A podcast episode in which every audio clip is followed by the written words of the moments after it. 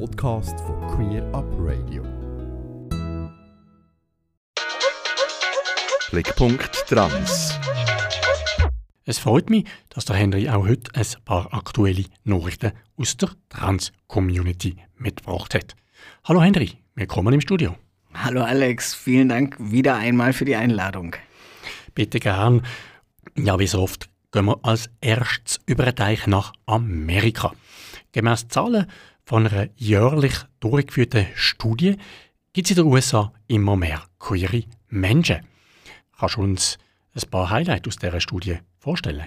Ja, sehr gerne. Also diese Studie ist herausgegeben worden von einem Meinungsforschungsinstitut, das Gallup-Institut.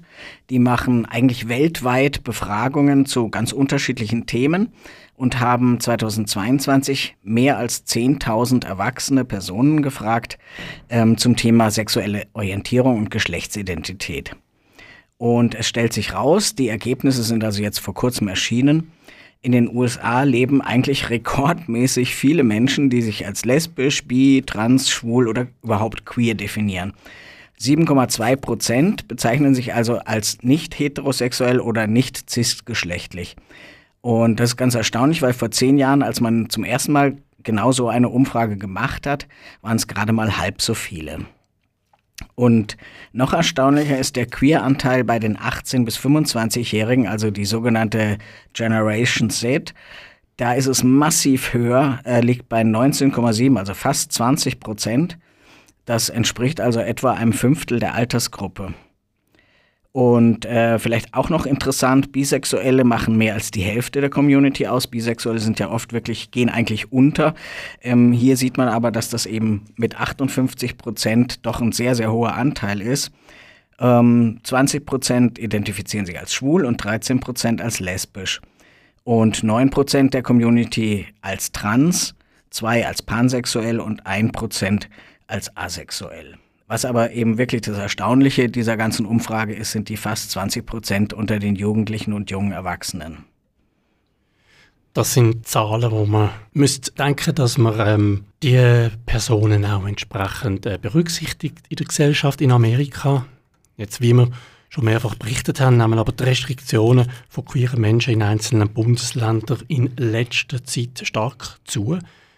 Und jetzt trifft es sogar Mädchen im Kindergarten. Henry, wenn man das so hört, denkt man, hallo? Ja, genau, genau, das habe ich auch gedacht. Also man müsste meinen, ähm, dass natürlich ganz viele Unterstützungsmaßnahmen einsetzen, aber man hat so das, den Eindruck, dass diese erwähnte hohe Zahl an Jugendlichen und jungen Erwachsenen ähm, die sich da als queer bezeichnen, ähm, vielleicht eine Erklärung sind für dieses Unbehagen, das ganz viele Menschen bei dem Thema empfinden. Und zum anderen könnte diese hohe Zahl dann eben auch ein Auslöser sein für die vielen Maßnahmen, die es in den USA momentan vor allem gegen Transmenschen gibt. Eben das Beispiel, was du erwähnt hast, würde ich gerne erläutern.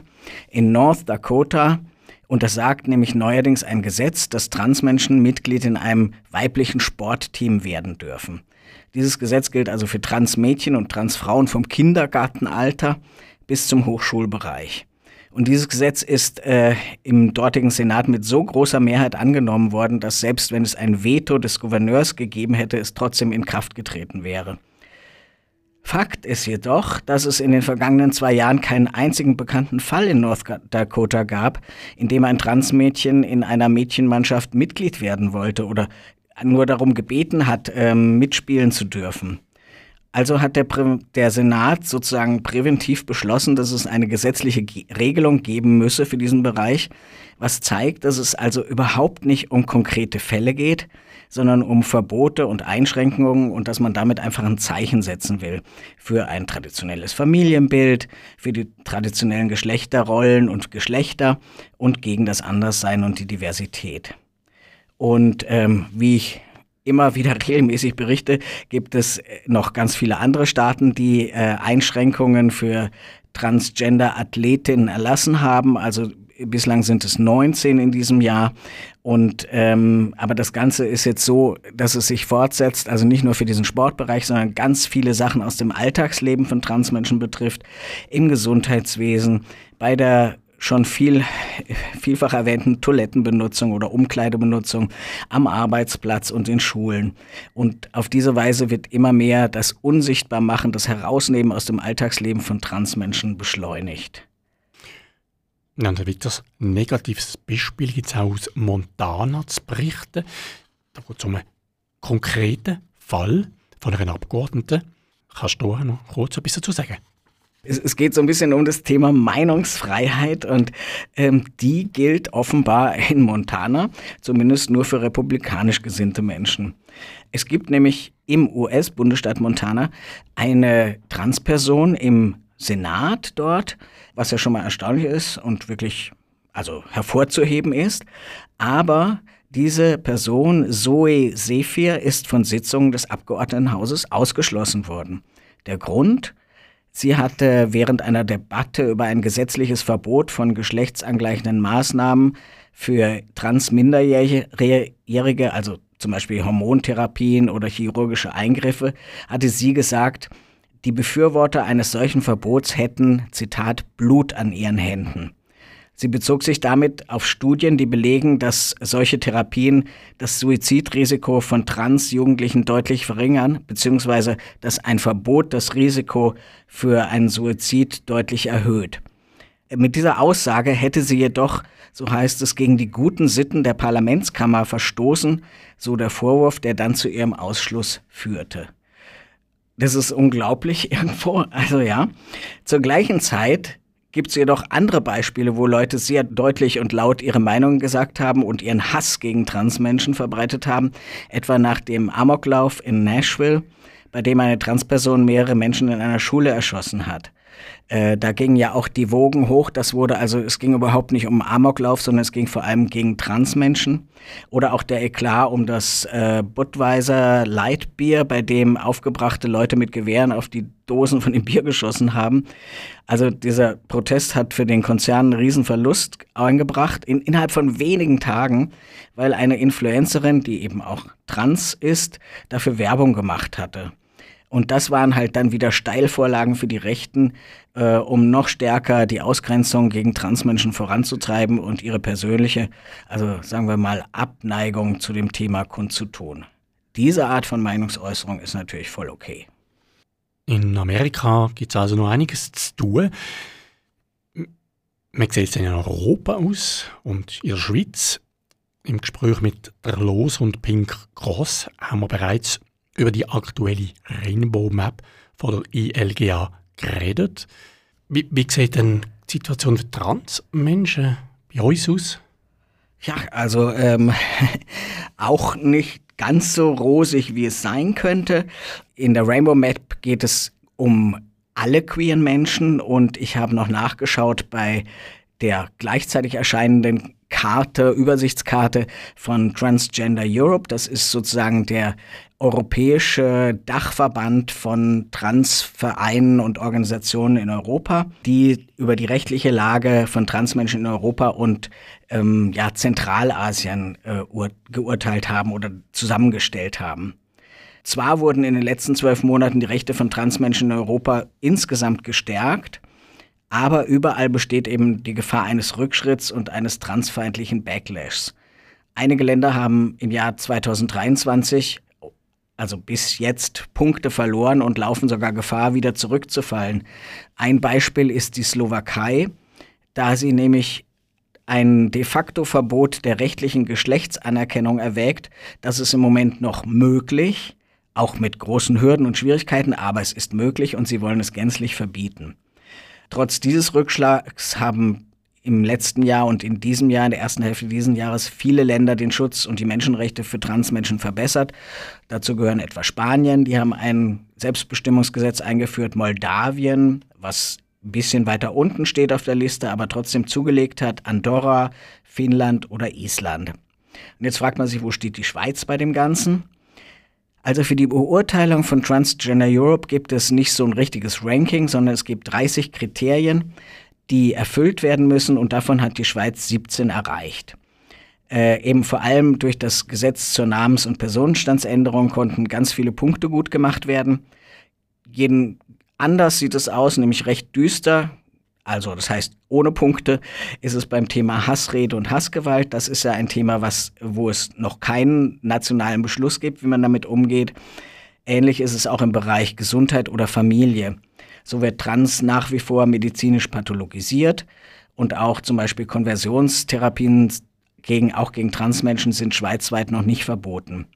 Im Bereich Familie geht es zum Beispiel um das Thema Anerkennung der Geschlechtsidentität, wenn ein Kind geboren wurde. Fast überall in Europa und eben auch in der Schweiz wird eine Person, die ein Kind austrägt, als Mutter registriert, auch wenn das amtliche Geschlecht dieser Person männlich ist. Es gibt nur ganz, ganz wenige äh, Länder, wo sie einfach als Elternteil dann registriert werden. Und vielleicht auch nochmal ein Vergleich zum Abschneiden anderer Länder.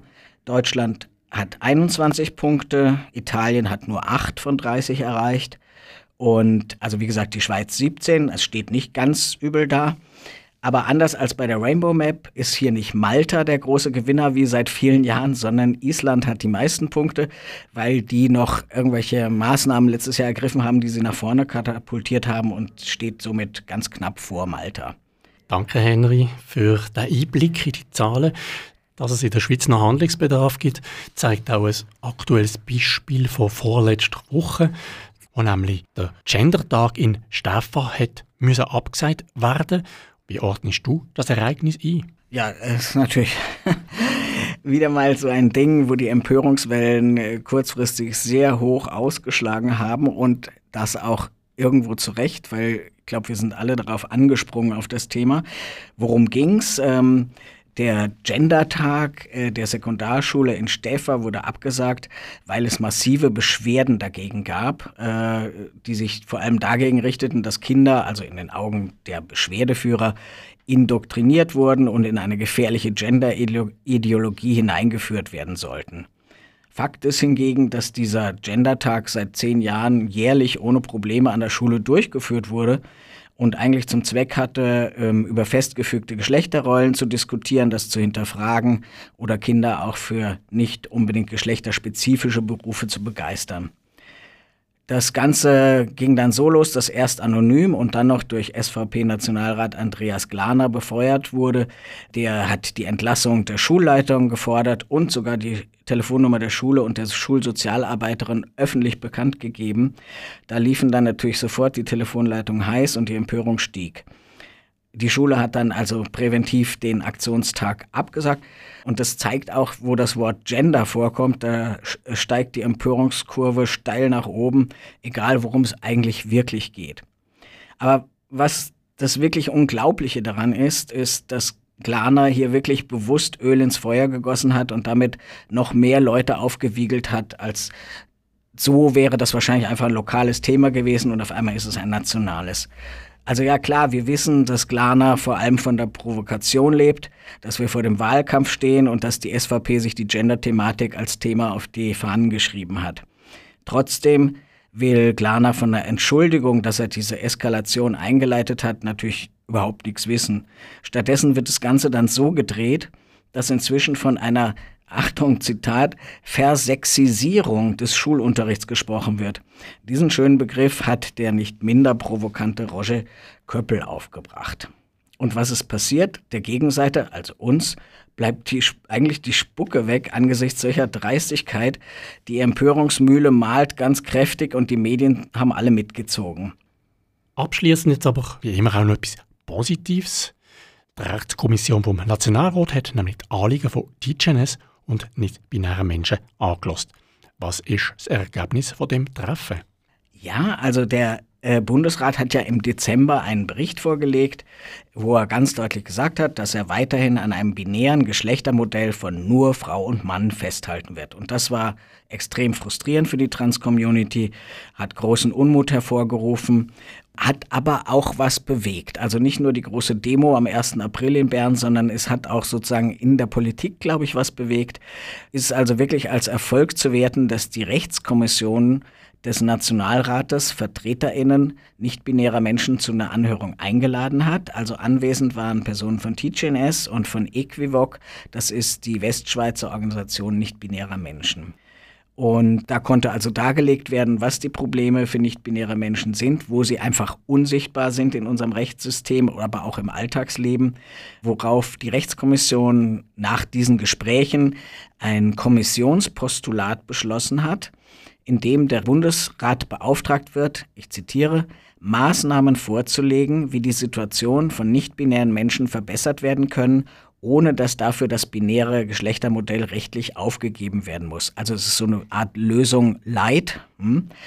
Zu denken seien also etwa an konkrete Maßnahmen zur Beseitigung der Diskriminierung und zum Schutz der Persönlichkeit von nichtbinären Personen, eine Möglichkeit, den äh, Vornamen leichter zu ändern, eine Anpassung der rechtlichen Rahmenbedingungen bei Ausweisen und anderen Dokumenten. Also es ist amtlich und trotzdem nicht amtlich, so hört sich das so ein bisschen an. An eine Verfügung, zur Verfügung stellen von Formularen, denen ein offeneres Geschlechtsmodell zugrunde liegt und sehr wichtig auch an eine Berücksichtigung nicht-binärer Personen in der amtlichen Statistik. Und sie schließen ihr Postulat mit den Worten, für diesen Bericht sind sowohl die Erfahrungen der betroffenen Personen einzubeziehen, als auch eine Übersicht über die Maßnahmen zu erstellen, die im Ausland bereits eingeführt worden sind. Und das ist richtig gut, dass wirklich gesagt wird, wir sollen nicht über Leute reden, sondern mit ihnen reden, wirklich wissen, was die Bedürfnisse sind, was wichtig ist. Und nur dann ist den Menschen wirklich geholfen. Ja, und wie geht es dann weiter? Also über dieses Postulat muss der Nationalrat erstmal abstimmen. Und dann sehen wir weiter. Also das heißt, es ist natürlich sehr positiv, was bis jetzt passiert ist, aber es ist natürlich nur der erste Schritt. Wir müssen also jetzt alle heftig die Daumen drücken und das Thema auch immer wieder ansprechen, damit es als konkrete Forderung in der Schweizer Politik immer mehr mitgedacht wird. Vielen Dank, Henry, für den Einblick in aktuelle Informationen zu politischen und gesellschaftlichen Entwicklungen von der Trans-Community. Der Henry Hohmann ist Transaktivist und Mitgründer vom Transgender Network Switzerland. Ganze Sendungen und mehr findest du auf queerupradio.ch.